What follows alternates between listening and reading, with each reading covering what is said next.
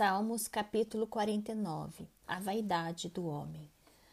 Povos todos, escutai isto, dai ouvidos, moradores todos da terra, tanto plebeus como os de fina estirpe, todos juntamente ricos e pobres. Os meus lábios falarão sabedoria, e o meu coração terá pensamentos judiciosos.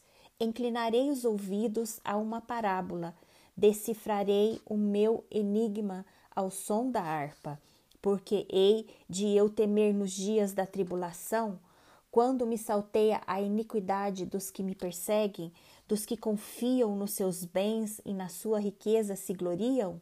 Ao irmão, verdadeiramente, ninguém o pode remir, nem pagar por ele a Deus o seu resgate, pois a redenção da alma deles é caríssima e cessará a tentativa para sempre, para que continue a viver perpetuamente e não veja a cova, porquanto vê-se morrerem os sábios e perecerem tanto os estulto como o inepto, os quais deixam a outros as suas riquezas.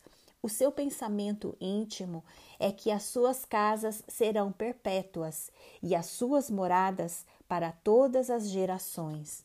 Chegam a dar seu próprio nome às suas terras. Todavia, o homem não permanece em sua ostentação. É antes como os animais que perecem.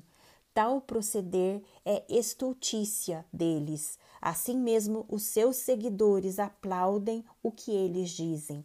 Como ovelhas são postos na sepultura, a morte é o seu pastor. Eles descem diretamente para a cova, onde a sua formosura se consome. A sepultura é o lugar em que habitam. Mas Deus remirá a minha alma do poder da morte, pois ele me tornará para si. Não temas quando alguém se enriquecer, quando avultar a glória de sua casa pois em morrendo nada levará consigo, a sua glória não o acompanhará. Ainda que durante a vida ele se tenha lisonjeado, e ainda que o louvem quando faz o bem a si mesmo, irá ter com a geração de seus pais, os quais já não verão a luz. O homem revestido de honrarias, mas sem entendimento, é antes como os animais que perecem.